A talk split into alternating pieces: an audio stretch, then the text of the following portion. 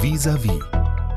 Sparen bis es quietscht, da sagen jetzt ganz viele Herr Kollatz in ihrer Partei bloß nie wieder. Wir wollen nie wieder Haushaltspolitik machen wie unter Thilo Sarrazin, ihrem Vorvorgänger. Sind das jetzt einfach berechtigte Sorgen? Sind das sozialdemokratische Traumata oder Phantomdebatten? Auf jeden Fall sind es keine Debatten, die irgendeinen Bezug zu dem haben, was ich vorgeschlagen habe. Also die Situation, die wir haben, ist außerordentlich. Es ist eine große Krise. Insofern ist es so, dass wir durch den Konjunktureinbruch und durch die Notsituation in diesem Jahr sicherlich in großem Umfang Kredite aufnehmen. Mein Vorschlag war dahin, sich tatsächlich in der Dimension auch um 5 Milliarden vorzunehmen, was bei einem Haushaltsvolumen von 31 Milliarden ein Riesenschlag ist. Aber wir werden uns alle darauf einstellen müssen, dass in der Zukunft die Haushalte enger werden und zwar auch deutlich enger. Wie kann man das auch in Zahlen übersetzen? Was heißt das konkret für den Landeshaushalt, für das, was in den kommenden Jahren hier gemacht werden kann? Wenn die Vorhersage, wie wir sie jetzt sehen, aus der Steuerschätzung ungefähr kommt, und es war sicherlich jetzt nicht eine Steuerschätzung, die besonders negativ ausgefallen ist, dann bedeutet das ähm, wenn Sie es rund und roh sehen, dass wir über einen längeren Zeitraum, und zwar wahrscheinlich sogar über mehr als eine ganze Wahlperiode, vielleicht sogar zwei oder drei Wahlperioden, jedes Jahr zwei Milliarden weniger haben werden, als wir uns ursprünglich mal vorgestellt haben. Und das stellt eine große Herausforderung dar. Man wird sich auch von Projekten, die man jetzt vielleicht im Kopf hatte oder die man auch angedacht hat, die lange da liegen schon, trennen müssen, weil es nicht realisierbar ist finanziell. Also auf jeden Fall vom Volumen her hat man diese zwei Milliarden weniger und das ist für Berlin richtig viel. Und das bedeutet, dass man die Projekte, die man jetzt im Haushalt drin hat, machen kann und die Projekte, die man vielleicht vorhat, wird man entweder neu priorisieren müssen oder wird sie in der Zeitschiene anders anordnen müssen. Das heißt also, es wird auf jeden Fall eine andere Herangehensweise an vielleicht mögliche neue Ideen geben müssen. Und das auf relativ lange Zeit, also mindestens zehn Jahre. Haben Sie ein konkretes Projekt vor Augen, was wahrscheinlich nicht auf Platz 1 der Liste steht? Also ich nehme jetzt mal eins, ähm, das fast alle Berlinerinnen und Berliner kennen. Also wer jetzt irgendeine blendende Idee hat, um mit dem ICC was anzufangen, was aber 400 oder 500 Millionen kostet, das wird nicht gehen. Umgekehrt gilt aber auch, dass wir in den Bereichen, wo wir ähm, ja schon angefangen haben zu arbeiten, also wie zum Beispiel bei der Schulbauoffensive, dass es deswegen besonders wichtig wäre, darauf hinzuwirken, dass es zum Beispiel ein Teil von möglichen Konjunkturprogrammen auch auf Bundesebene wird, öffentliche Investitionen in diesen Sektor. Dann könnte das zum Beispiel sogar zu einer Beschleunigung führen. Aber das müssen wir erst noch sehen. Wie passt denn da so etwas wie die Berlin-Zulage in die Landschaft? Das ist ja ein Instrument, auch ein, eine Art Prämie, praktisch ein Gehaltszuschuss für die Landesbediensteten, der ab kommendem Jahr gezahlt werden soll. Der macht immerhin ein Volumen von einer Viertelmilliarde Euro im Jahr aus. Ja, also das Volumen von über 200 Millionen ist, äh, ist zutreffend angegeben. Und insofern ist es so, dass die,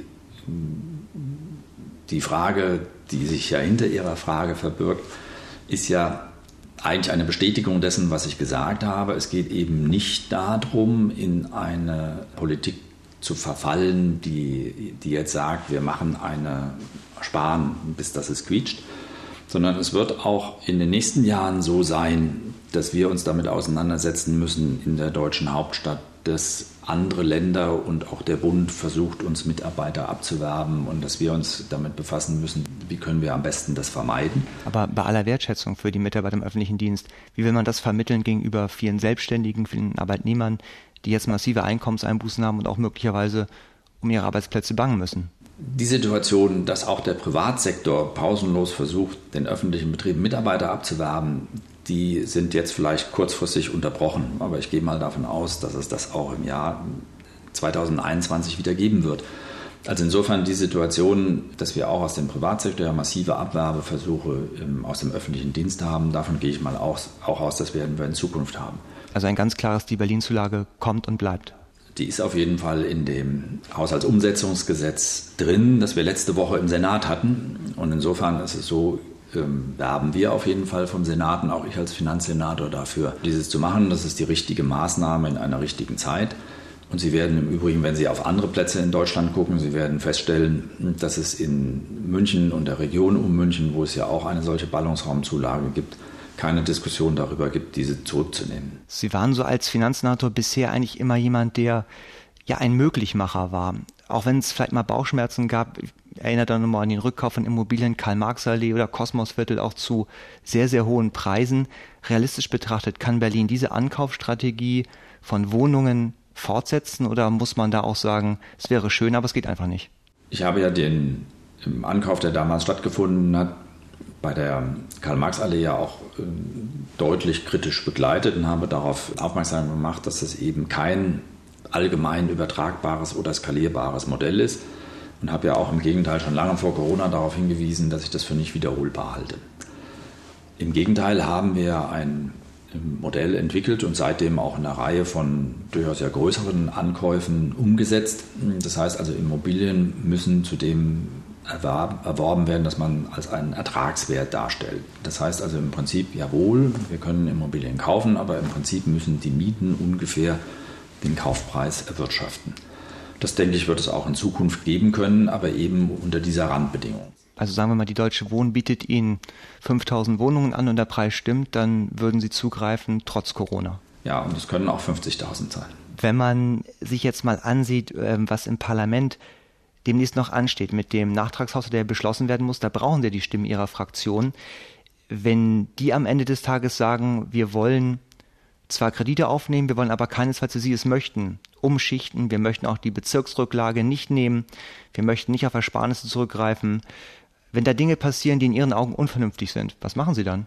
Also erstmal gehört es ja dazu, dass man für seine Vorstellungen wirbt und das wird es auch geschehen. Das heißt also, es wird ein, eine Vorlage an den Senat geben für einen Nachtragshaushalt und es wird dann, wenn der Senat das beschließt, was ich hoffe, wird es eine Vorlage des Senats an das Abgeordnetenhaus geben und dann wird im Rahmen des Budgetrechts, im Rahmen des parlamentarischen Normalbetriebs darüber ähm, diskutiert werden, was wird sich in einem Budget finden und was vielleicht auch nicht, was vielleicht auch ein bisschen anders.